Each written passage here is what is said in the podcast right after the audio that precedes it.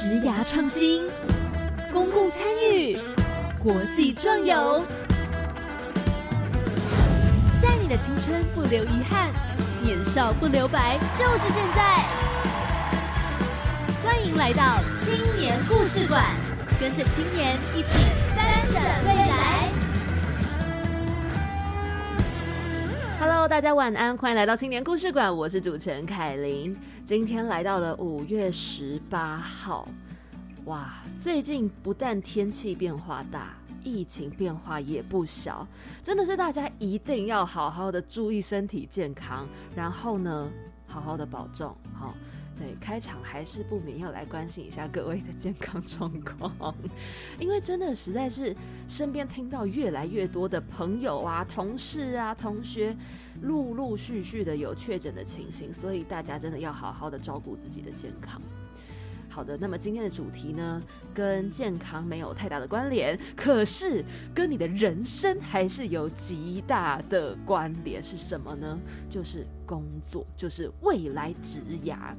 我觉得其实这个话题呀，对于可能很多现在是已经哇工作可能十几二十年，甚至是已经是大哥大姐的你们啊，真的对你们来说可能是蛮久远的话题。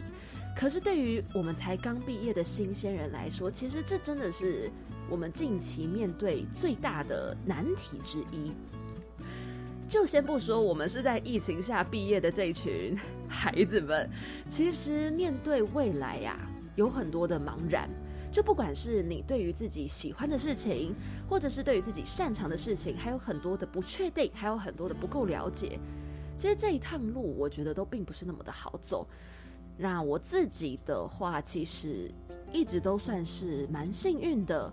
当初在大二的时候，曾经有先实习过，进而呢，真正的走入了广播这一行，所以现在也才有机会坐在这边跟大家聊聊天。是的，我觉得能够这么幸运，真的也是少数。确实有很多身边的好朋友啊，哇，在求职上面遇到了很大的困难，因为他们不知道自己适合什么，或是自己喜欢什么。然后呢，一边摸索一边发现啊，那个不喜欢啊，那个不知道该不该继续下去。所以其实能够提早了解自己喜欢什么、擅长什么，或者是知道自己可以做什么的话，这是一件非常好的事情。那今天呢，我们就非常荣幸的邀请到了一百一十年全国大专校院职涯辅导学生心得竞赛，获得了影音类第一名。他们参赛作品叫做《直飞宇宙求职无影》，来自辅仁大学的三位好朋友们：郑新华、翁静还有钟梦洁。Hello，你们好。嗨，主持人好。嗨，可以跟大家自我介绍一下吗？好，那从我先开始好了。我是郑新华，然后我之前呢是就读辅仁大学广告传播学系，对，那现在已经毕业了。然后我现在是在华新科技的公关部门工作。哦，对，听起来很帅耶。哎呦，那么。嗯，我是翁静，然后我是辅仁大学金融与国际企业学系毕业的，然后我自己本身是双主，还有同时双主修资讯管理科系，这样就资管系。嗯，对，然后所以我现在的工作其实也算是比较一个跨领域的工作，我是在 ERP 导入软体导入公司做顾问。太酷了吧！顾问呢？开头听起来很帅。对呀，哇！那么最后一位是，我是钟梦洁，然后我是去年毕业于辅仁大学，然后意大利文系双主修金融与国际企业学系，就是跟翁静同一个科系的。嗯，然后我在大学期间就是有担任。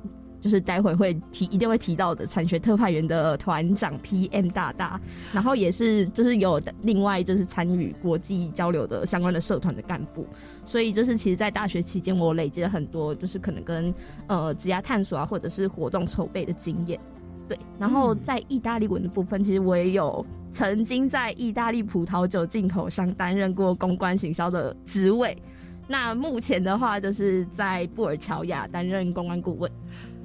大家真的好帅哦！现在就是我看着我们的那个制作人紫云，然后就是一个目瞪口呆，然后他现在掩面不敢看我。好，这边一定要跟大家说，在场五个人呢，我们现在全部都是同一届去年疫情下毕业的学生们，所以今天呢，呈现一股。比青春更有点感伤的氛围，因为其实大家很聊得来，就同一届，我们都对于这个疫情特别的有感触。就是疫情下，第一个是毕业，我们毕业的很随便；，另外一个就是工作非常难找。对，所以我相信就是对，现在就大家疯狂的点头。嗯，那么今天我们主题就有讲到嘛，他们是这个职涯辅导，然后呢得到了第一名。刚刚有提到这个产学特派员，是不是跟你们参赛的这个作品《直飞宇宙求职无垠》蛮有关联的？很有关联哦。呃，我简单的介绍一下好了，就是其实这个就是这个竞赛啦，它本身是在要跟大家跟就是学生们一起分享说，其实政府有很多呃，不论是政府或者是学校机关，都有办很多的职涯相关探索的活动啊，工作坊。之类的，那这些都是学生就是为了要进入职场前可以去参加的活动。那这个竞赛呢，就是去分享说我们参加这一类的活动的时候的一些心得。哦，然后呢，你们就是用这个你们在学校待的产学特派员进行了这个竞赛。对，嗯，那你们在这里面，你们跟大家分享了一些什么呢？其实我觉得我们在。这个就是《纸飞宇宙求之无影》这个作品里面，一开始其实是从大方向做切入，其实就是像刚刚提到，就是呃，我们去年在毕业的时候，其实大家共同面临的问题就是疫情，嗯，然后我们都要在疫情的大爆发下，突然就是要从学生的身份转换到职场的职位，所以其实那时候。呃，可能对很多人来说，这是一个很大的阻碍。那其实那时候我们三个在就是讨论啊、聊天的时候，就其实我们发现，其实嗯，疫情对我们的影响好像不是这么的大。哦，所以我们那时候其实嗯，就进一步去思考说。会让我们觉得疫情不是我们求职很大的阻碍的原因，会是什么呢？嗯，那其实我们就发现，其实是因为我们在大呃大学就学期间就已经有身为产学特派员嘛，然后就是有接触，无论是职涯的探索啊，然后甚至是直接跟企业接触等等，都累积了呃很多的实战的经验，所以其实这对我们来说都是我们求职很大的一个养分啊。对，那你们是怎么知道这个比赛的？学校老师说的吗？对，呃，就是学校的助教有收到这个比赛资讯。那因为是第一届嘛，大家就优先先问了我们比较资深的学长姐们，说，哎，有没有意愿去参与，然后分享这个心得给大家？对，哦，然后你们就是资深学长姐了。对对对，那时候我们已经要毕业了，然后 他们老屁股。对，说要毕业了，就想说来分享一下这三四年的经历，这样子。哦，确实，大四这样子一路，你们从大一就待在产学特派员里面吗？对对哦，所以待了四年，其实心得感想非常多，很多 有感触的表情。好，那么能不能跟大家介绍一下这个产学特派员，你们究竟要做哪些事情呢？哦，那我简单来讲一下。呃，其实这一个产学特派员，它比较算是一个培训的计划，它算是一个种子培训计划。那这一个计划，它的目的其实是希望，就是因为我们是学生，其实我们是跟职涯活动最相关的那群人，我们就是他们的目标嘛，目标就是目标客群，嗯，对。所以，呃，这个计划它是希望，就是我们这群目标客群去当做一个桥梁，去让他去让学生有更直接的机会跟是资料来源。然后去接收到，比如说学校的一些资料、政府的一些资料，还有一些就是企业的资讯，嗯哼，就是有点类似就是沟通的桥梁啦。那也是从学生的角度出发，让学生就是可以更被这些活动吸引。哦，所以你们就从大一开始接触了未来出社会职涯规划类的东西。呃，对，而且我们其实团队里面。这个计划它其实是有分阶段性的培训的一些呃，算是内容吧。哦，对，就是比如说从一刚开始的，我们有所谓的出街的执行者，嗯，就是在活动里面就是比较常看到的那些工作人员。是。到后来当完工作人员之后，在中阶的时候，你就可以去做活动的规划。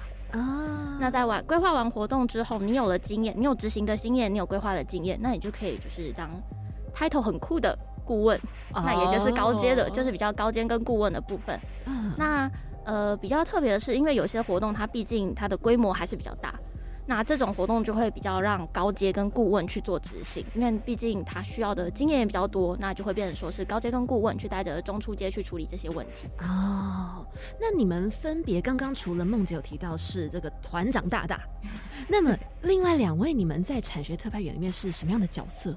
呃，其实我觉得我们产特比较像是每一个任务、任务、任务型的，所以其实，在每一个任务里面，大家会扮演的角色都不太一样。哦，对，像是我可能担任过宣传，比如说某一个宣，呃，像我之前担任过产参，就是产业参访的宣传组的组长，或者是呃，可能某一届的真才季的总招等等的。对对对，所以每个人都可以是总招。对。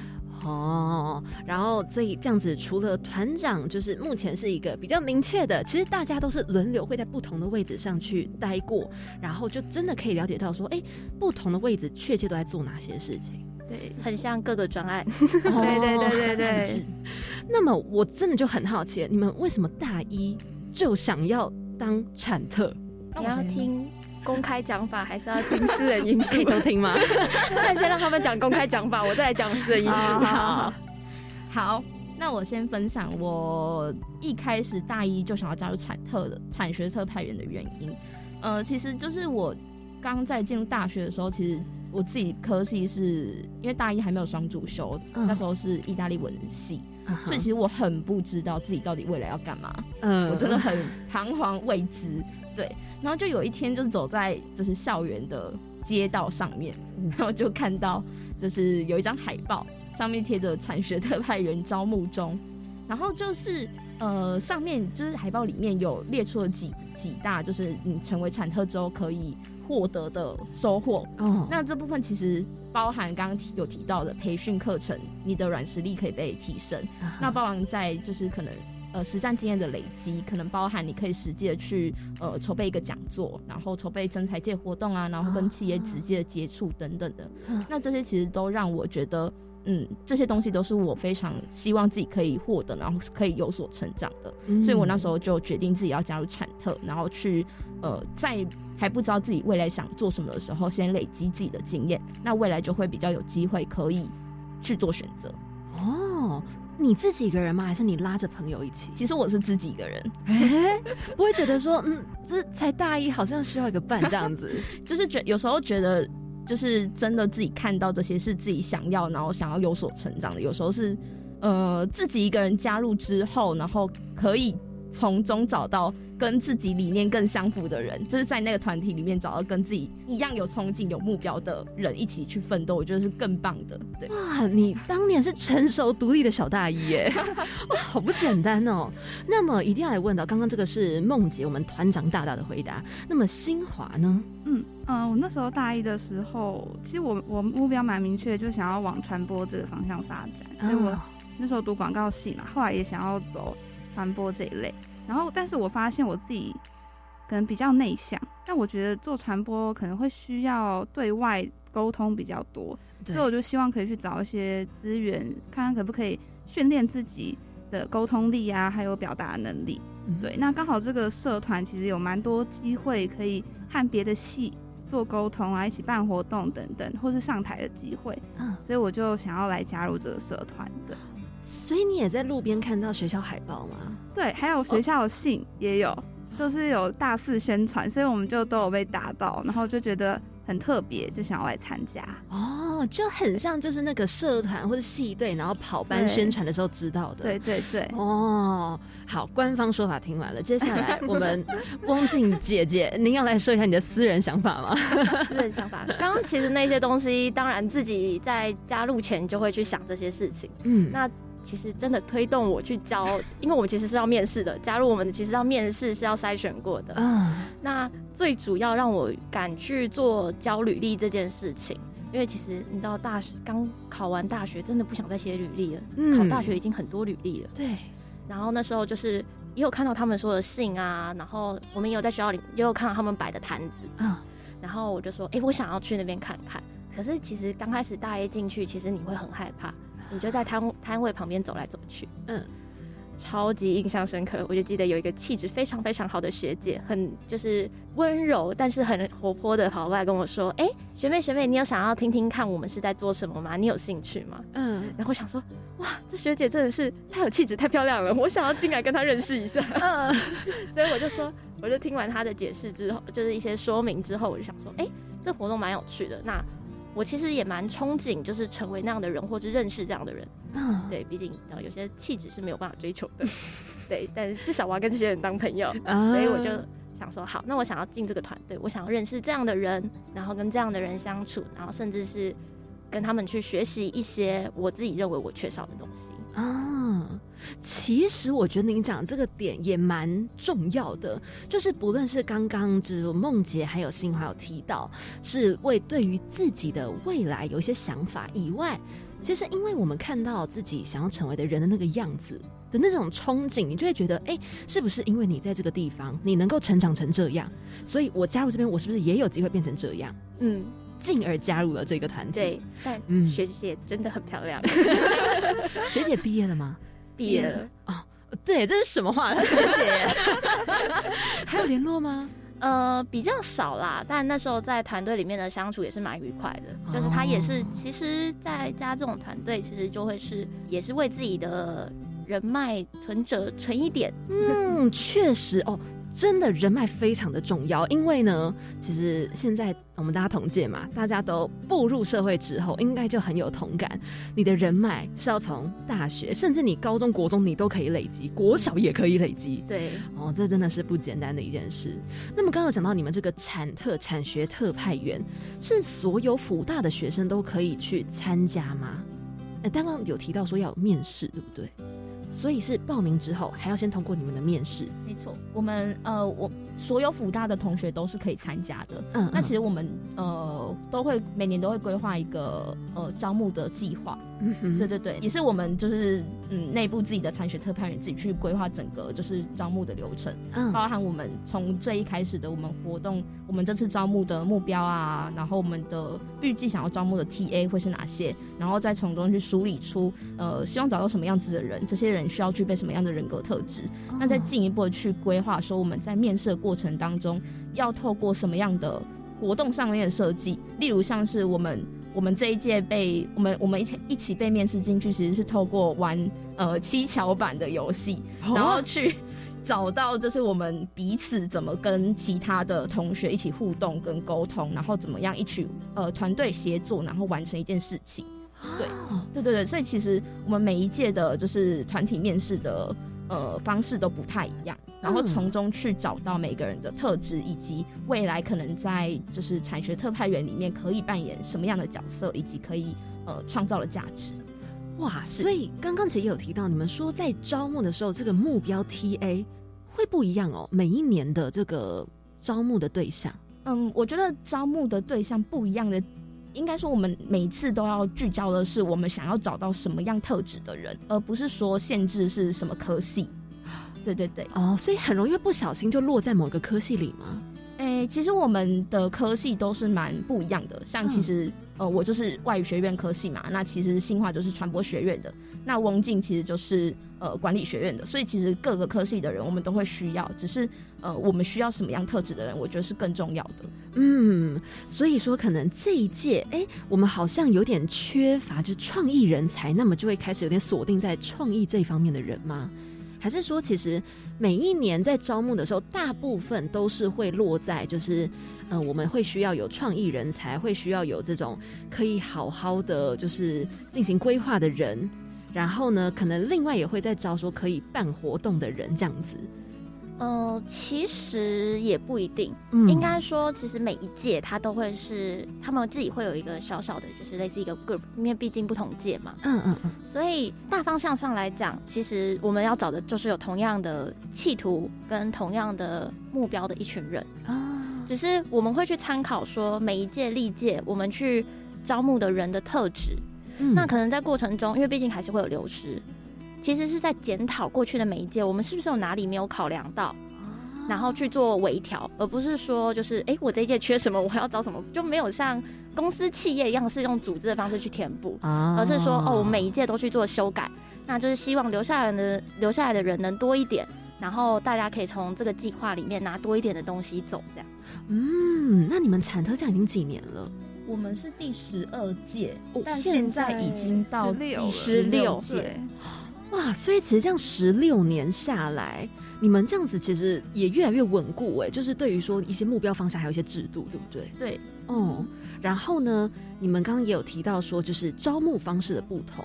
那对于那个细节，像你们是七巧板进去的，我很好奇，就是你们在办的时候，你们在招募下一届的人，你们又用了什么样的方法？竹签叠塔啊？真的啊？就是那种呃，有点类似堆高游戏。我记得那时候试了很多种，就是光叠高这个游戏有很多种的材料可以选，比如说扑克牌，那比如说呃，有那种就是。椅子类的那种积木，可以用卡的方式去叠高，就是我们有很多很多的东西，很多很多的材料可以做同一件事情。嗯，那我们要怎么样说用我们可以给的材料去激发我们想要的东西？最后我们就选择就是有提供各式各样的道具，比如说竹签啊、粘土啊，然后我们去给他设定一个目标。那这个目标可能就是我可能会说，游戏的目的要简单，我只要叠高。嗯，我们就比最高的，可是。我的材料很多种，那这样子过程中，你就会发现，哎，因为材料多元了，嗯，它的可能性有不一样的组合，那你就可以去在过程中，因为我们其实也是面试官，嗯，我们也有参与面试，就是看大家的反应这样，嗯所以我们也会去观察说，哦，原来材料多一点，然后大家就会有不同的想法，甚至有些会有发生冲突的状况，那同学怎么样去处理？嗯，所以这其实就是每一个活动的设计看似漫不经心，但其实每一个部分我们都是。一直试完，一直讨论，然后一直依照我们当初的核心的那一些招募的目标去做设计跟规划。嗯，其实我觉得很不简单呢，就是因为像以前我们有参加，我跟子云我们两个人是参加社团。其实我觉得社团跟你们这样子的一个组织，呃，还蛮像的，只是社团是会退休。就是你到大二大三哦退休了就就没你的事了，可是你们是一直做到大四，所以这样子一路做下来，在不一样的转变当中，其实你们也开始接触到不一样的内容、不一样的事物。对，那其实我也蛮好奇的，就是刚刚有提到关于这个招募，你们这样子从大二进来之后，哎，你们大一进去之后，大二、大三、大四，你们会看到不同届的这个面试，对不对？有没有发现每一个年代的小孩有不一样的特质？这个要讲就可以讲很多，但 勉强可以扣到，就是之前你刚刚有问说，就是这么长的时间来，团队组织是不是有一个固定的一个规章可以出来了？嗯，其实不是。哦，因为呃，就是有人说千禧年之后是一个新的世代，对，其实在团队里面非常非常的明显，所以。在这几年，就是接下来几届当中，其实我们也受到很多的不一样的挑战哦，包含价值观的不一样。他们可能会觉得这个东西是不是不需要这么呃复杂，复杂，或者是不需要这么的，甚至他们会觉得古板哦。对他们有不一样的价值。那在这过程中，其实对我们自己也是一种挑战。嗯，就是在世代交替的那个节点上，我们就是第一个受冲击的那一波。但是你就会知道说，哦，他们是打他们的价值观。那怎么样去调整自己的心态，然后甚至是怎么样去调整这个组织的规划，它的一些路程，其实对我们来讲是还蛮大的一个挑战。对耶，因为其实你们是身为一个学姐的角色，然后呢，到下一届就这么一届而已，发现有很多的冲突，有时候会觉得你们晚辈，你们怎么这样子呢？哎，好像不应该这样讲话，或者是你们怎么这样子想法，有点可能就违背到了一些传统的东西。其实你们真的是最。尴尬的那一届，对不对？诶，有一点，可是其实也是好事啦，因为毕竟，其实到现在出社会，你就会知道说，哦，我们的上一届，甚至我们的主管也会觉得我们很奇怪，怎么会有这样的想法呢？怎么会做这样的事情呢？你就会多一层思考，说原来哦，主管是这么想的。然后像我们的前辈是这么想的，所以他们有这个反应。那在过程中，你可能有些人会觉得说，为什么这个主管这么的机车？嗯，但你自己做过那个 主管，你就知道说，哦，其实就只是一个世代交换。那我们要怎么样去跟不同世代的人相处而已。哦，哦，哎，很有意思哎，所以在一个小小的组织当中，已经看到一个小型社会的存在，这倒是真的哦。好好好，太精彩了！待会呢，我们在一个小小的广告过后呢，继续要来跟他们三位深入的了解一下产学特派员。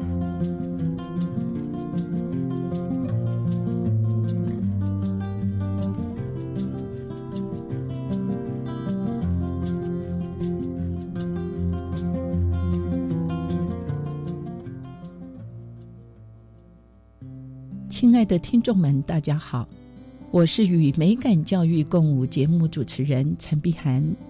美是有感，是触动，是生活。透过美，我们可以感受到灵魂的苏醒，生命的富足。欢迎每周日下午两点三十分收听《与美感教育共舞》，我们一起来探索美，创造美，让身心灵都充满美。结合原住民族议题的影音竞赛又来喽！今年除了纪录片及非纪录片两大类别，另外新增三到五分钟的动画类别。首奖有十万元哦！猫达奖大专校院学生原住民族主题影音竞赛，从即日起到九月十九号报名，欢迎各大专校院学生踊跃参加。以上广告是由教育部提供。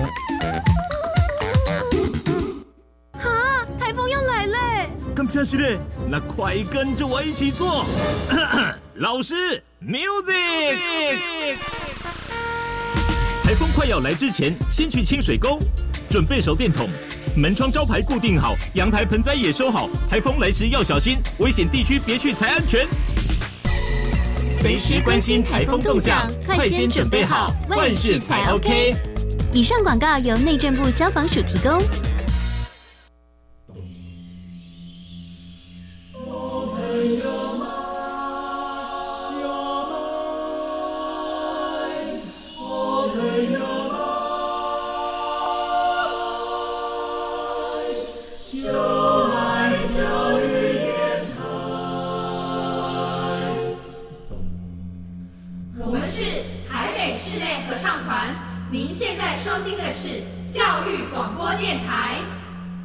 好的，在一个小小的广告过后，回到我们节目当中。今天邀请到一百一十年全国大专校院职涯辅导学生心得竞赛影音类第一名，这个来自辅仁大学的新华梦姐还有翁静。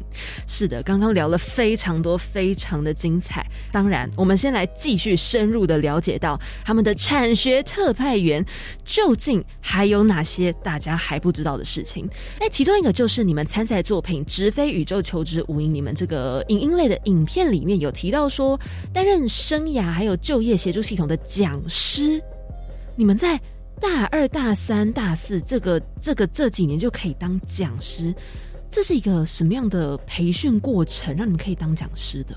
这个生涯就业协助系统的讲师这个任务呢，其实是我们一开始进去的第一个任务哦。对，大一吗？对，哎，大一下学期我们进去就开始做这个培训。哇，对，就是希望可以透过这个培训吧，也可以直接训练我们的简报或是跟大家上课的这个能力，对自己的台风。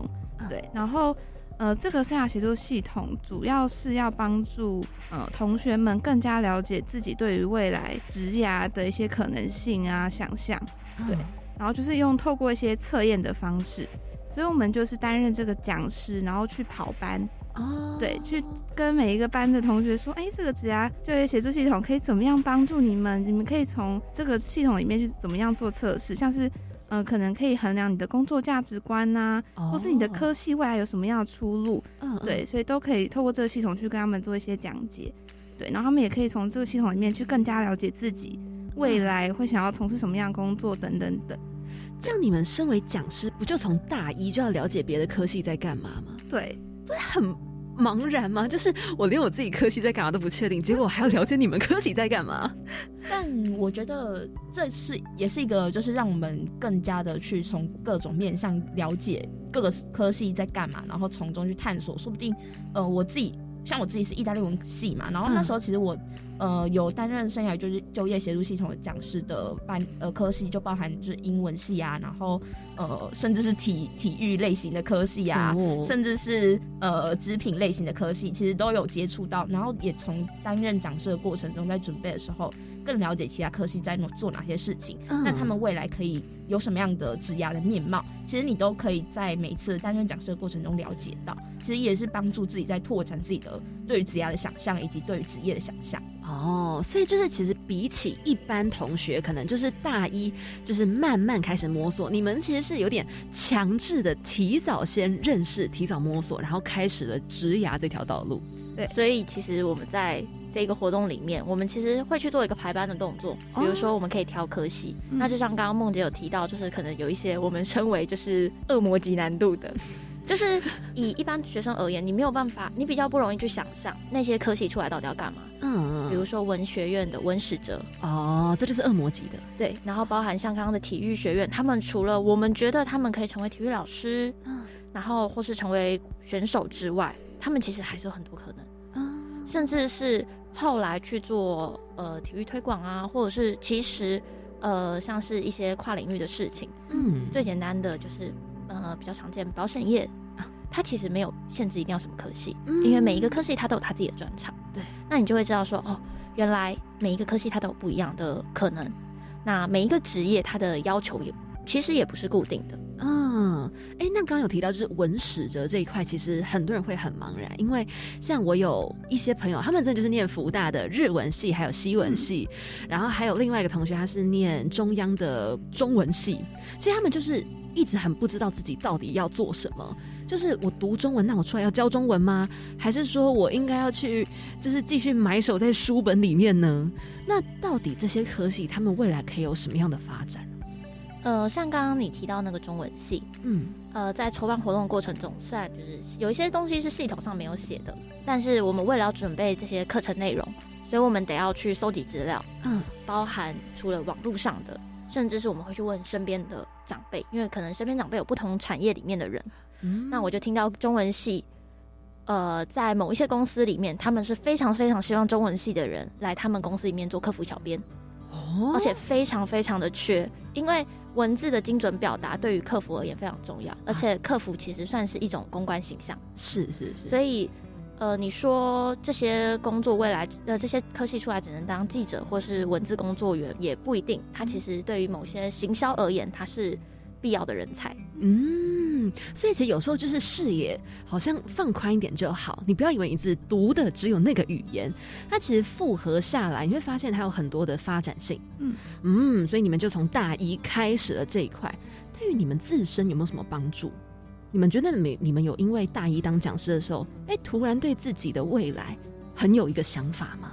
其实我也是在大一的时候就担任那个生涯与就业协助系统的讲师。其实我那时候有接触到呃管理系所，就是跟商管比较相关的科系。那那时候在准备起来，其实就发现自己本身的科系是外语学院嘛。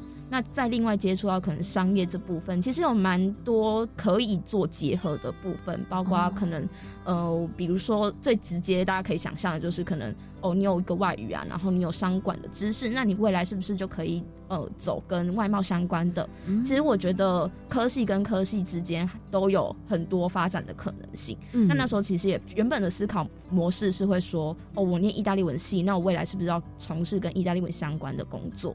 那其实，在经过就是担任讲师之后，就会更开拓自己的职业观念吧，就是会。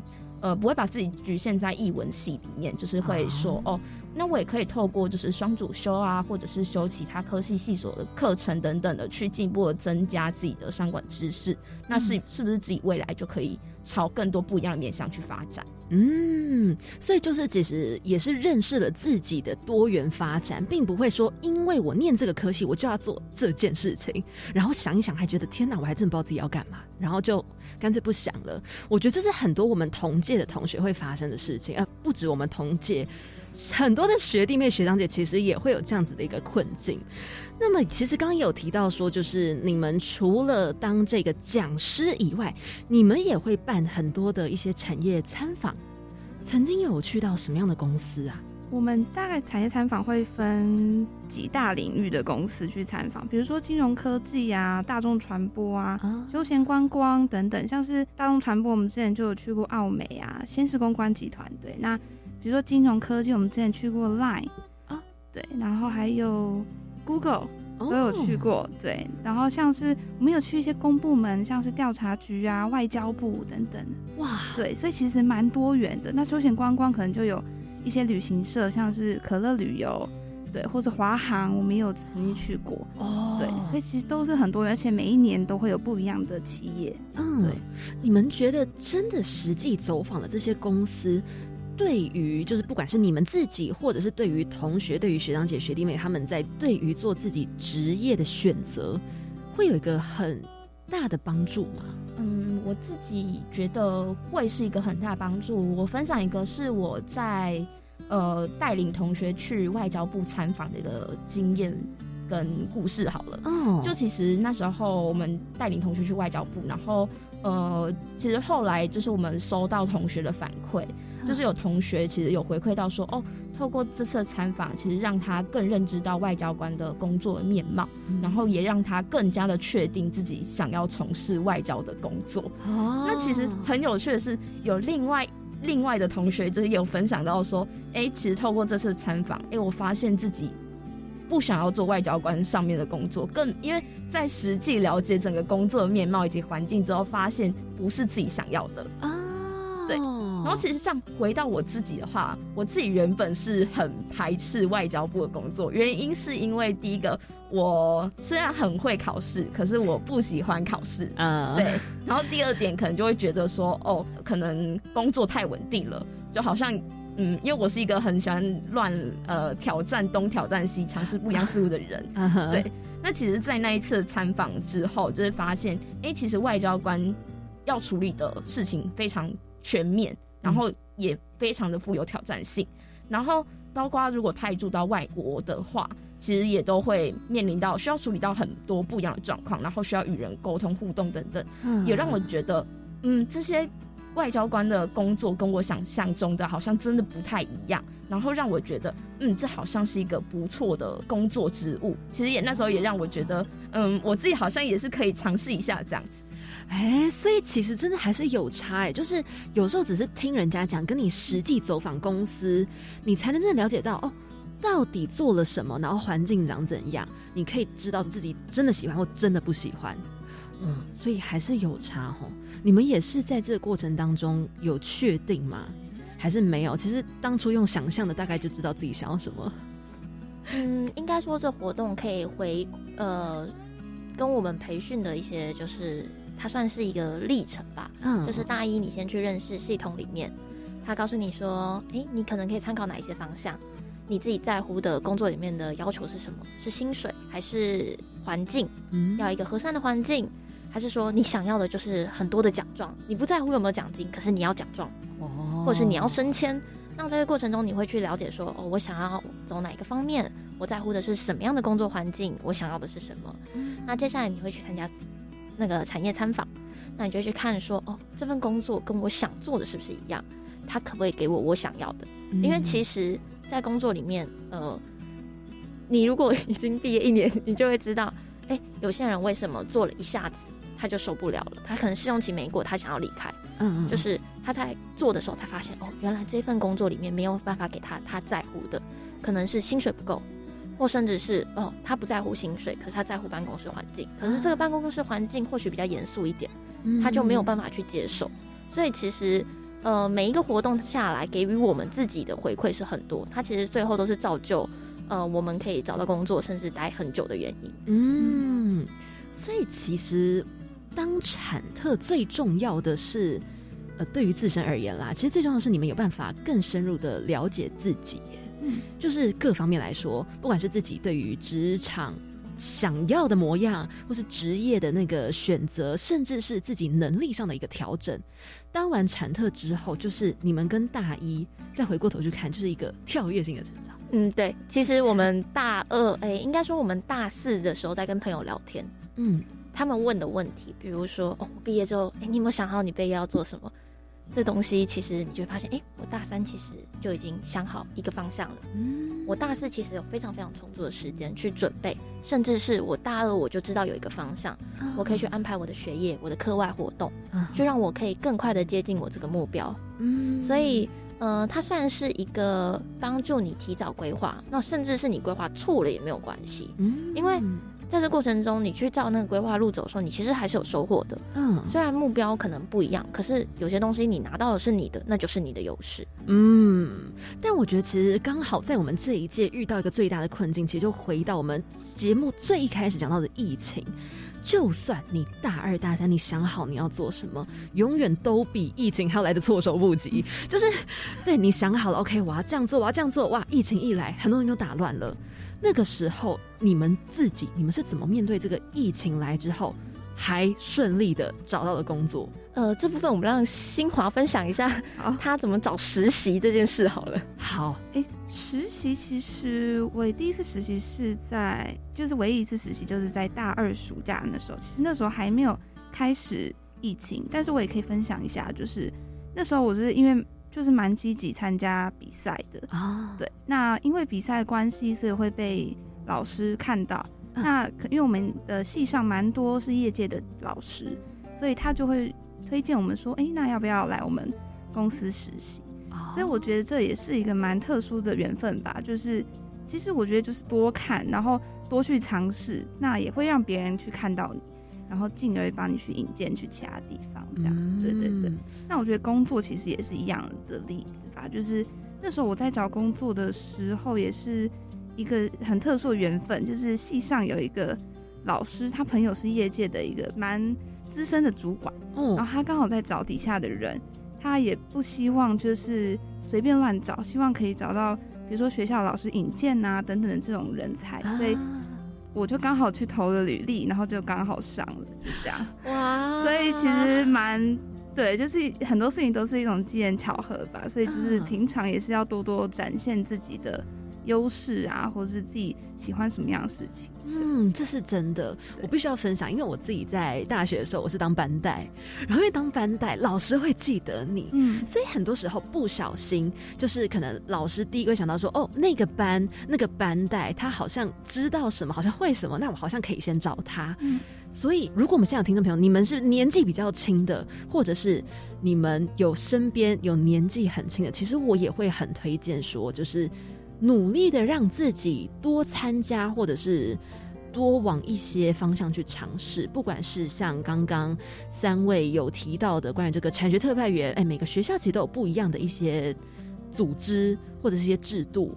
然后再就是，嗯，在班上其实也可以跟老师多打好关系哦。所以其实方法很多种，重点在于其实有机会可以去探索。然后，如果你真的也不知道怎么做，其实身边资源还是有，那记得要去问，要去了解。嗯，好，那么一定要问一下，就是关于这个困难的部分，因为其实不管是你们在当讲师啊，你们办活动啊，这样子四年下来啊，其实真的会遇到很多的困境，对吧？我自己可以分享一下，就是其实，在我们四年在产特的各种活动当中，我觉得。很常会面临到的问题，就是会有很多不可控的情况发生。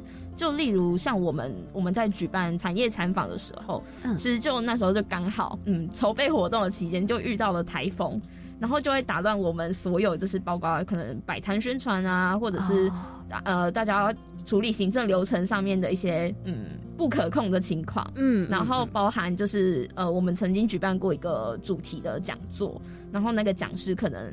在一个原定两小时的时间内，然后他只讲不到一个小时内就结束。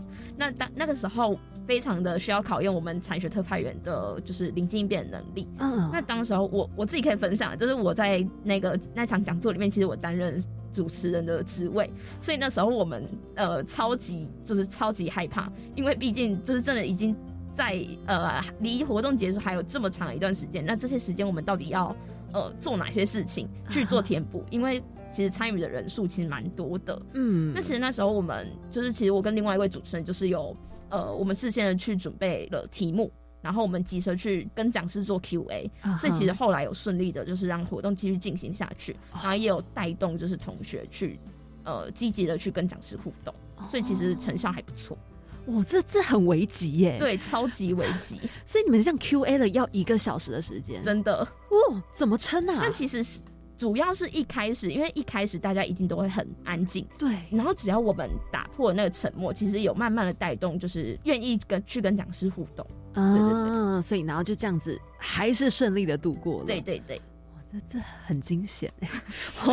我替你捏一把冷汗。那如果要用一个最简单的方式来跟听众朋友们，不管现在是什么样的年纪，你们会提供什么样的一个建议，关于这个未来的职涯规划？嗯，有时候可以多一点的尝试，不要这么快的去拒绝它。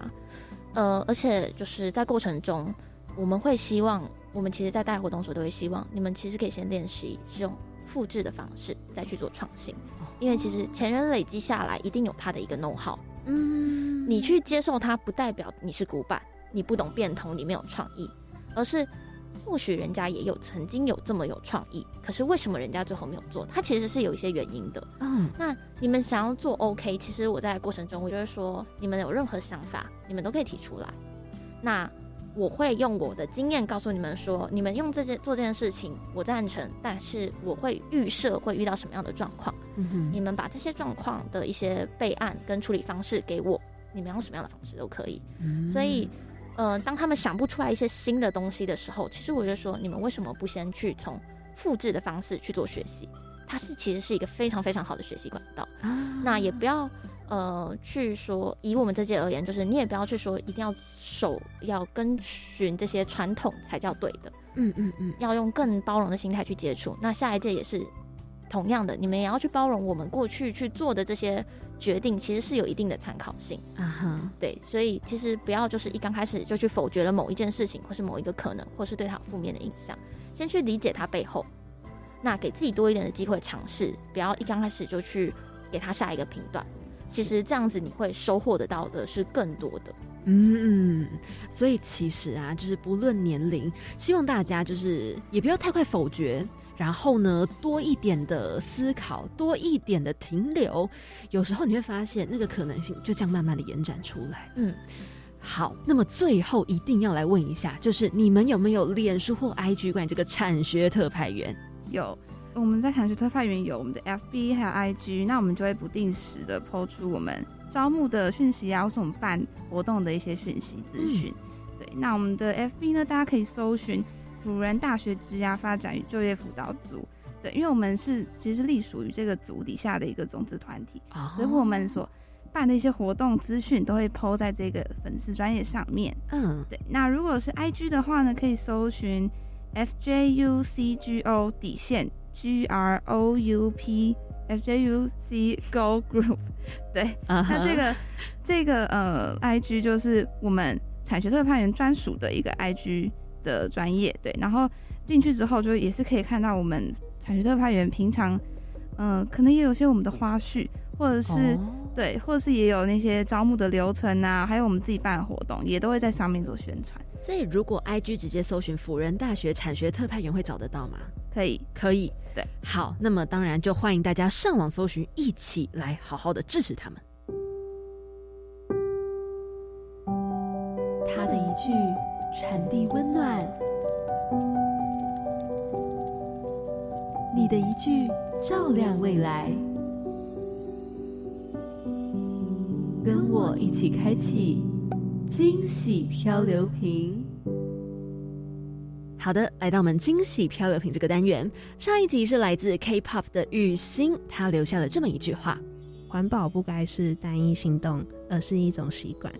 其实听到这句话的时候，我觉得很多东西，不论是环保，不论是生活当中的一些小事情，它很多东西都是习惯，习惯成自然，然后，你就会觉得，嗯，好像也没那么难。就像如果你习惯去挑战，你也会觉得说，哎，我的生活好像不能只有这样，我想要往更不一样的方向前进。那我相信，身为产特的你们，一定也很有想法。那听到这句话，有没有什么感觉呢？呃，其实应该说会想到一些就是跟环保相关的议题，就是有一些小故事，比如说，呃，它不应该是一个行动的原因，可能就是会是因为像前一阵子有流行那个环保餐具之类的，或者是一些杯套，像我自己就曾经为了响应这样的一个活动，我去买了一个杯套，但我常常把它丢掉，但其实这就不是环保，所以其实有些事情它必须要是内化成一个习惯。嗯，确实是。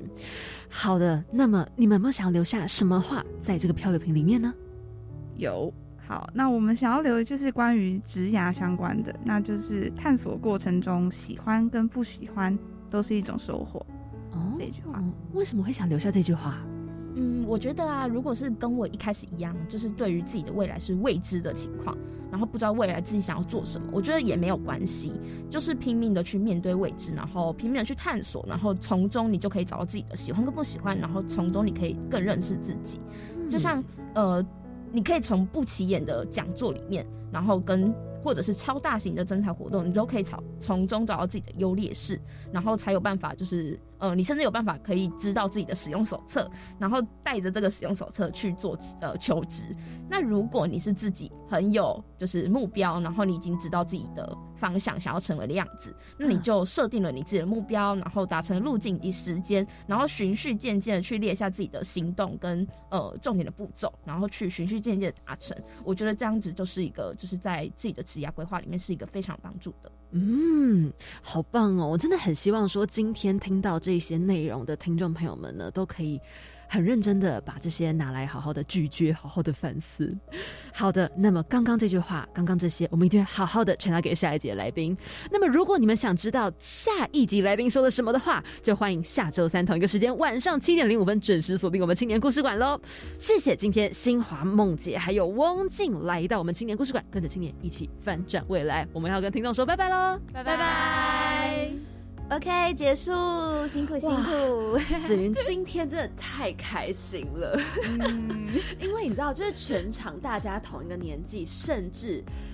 还偷偷认清了一下，对啊，就是我觉得后后面的幕后花絮会比那个 要丰富很多的感觉，真的超精彩。因为呢，刚刚在这个小小的广告，哦，不要看这两分钟，其实非常的充足，可以认清。不小心就发现，哇，我竟然跟新华还同一个国中，哎，哎，我觉得超扯的，真的超扯，这真的很夸张。然后认一认，发现哇，太多共同认识的好友，真的太扯，就是参加那么多活动，才会有这么多认识的人，真的。所以呢，接下下。来要来告诉大家很多的活动，也欢迎大家一起去报名，一起去参加，然后一起去认亲。好了，首先第一个活动呢是大家相当熟悉的青年壮游点计划。这个青年壮游点计划呢是青年署跟非营利组织以及大专院校合作，在全国各地设置了青年壮游点，提供给十五到三十五岁的青年进行深度的文化、部落、生态、农村、渔村、志工、体能等。等等各式各样的多元活动，来体验台湾的在地生活以及文化。那么想要报名的朋友们呢，就欢迎直接到壮游体验学习网上面去报名参加喽。没错，那下一个呢，要来跟大家分享的是青年海外志工增能及数位化服务计划的真见。那第二阶段呢，要在六月三十号之前提出申请哦。这个呢，是为了要提升青年海外志工服务职能，还有精进服务方案的品质，所以呢，鼓励大专校院还有非营利组织要办理这个海外志工增能的培训，想要运用呢青年的所学专长，还有一些知识，用数位的方式来提供其他的国家有价值的服务哦。是的，再来呢，就是跟大家提过很多次，可以跟你的同学们一起。创下的铁人回忆，就是在今年一百一十一年度的智慧铁人创意竞赛，现在呢已经来到了第二梯次的初赛报名。即日起开始到六月一号为止，欢迎全国高中职五专一到三年级的同学一起来组队报名参加喽！快去快去！接下来呢，要来跟大家分享的是第二十届大专女学生领导力培力营。那这个活动呢，是要破除性别刻板印象的框架还有限制，来协助我们大专的女性同学探索自我生涯的可能。那这个活动呢，是采线上报名，所以有兴趣的同同学们，赶快上青年职涯辅导资讯平台去了解更多的课程内容。报名呢是到六月四号，但详细的时间还是要到网址去看看哦。好，那么最后呢，就是一百一十一年青年社区参与行动二点零 Change Maker 计划的 Dreamer 培训。这个 Change Maker 计划是为了要鼓励青年增加接触地方事务的机会，进而产生投入地方创生的行动。那么有兴趣的各位啊，赶快到 Change Maker 的计划官网上面去查询喽。好的，好的，有兴趣的快去报名啦。是，那么以上活动欢迎大家想要知道详细资讯，上网直接搜寻喽。不要忘记每周三同一个时间晚上七点零五分准时锁定我们青年故事馆喽。我是凯琳，我是紫云，那我们下周见，拜拜。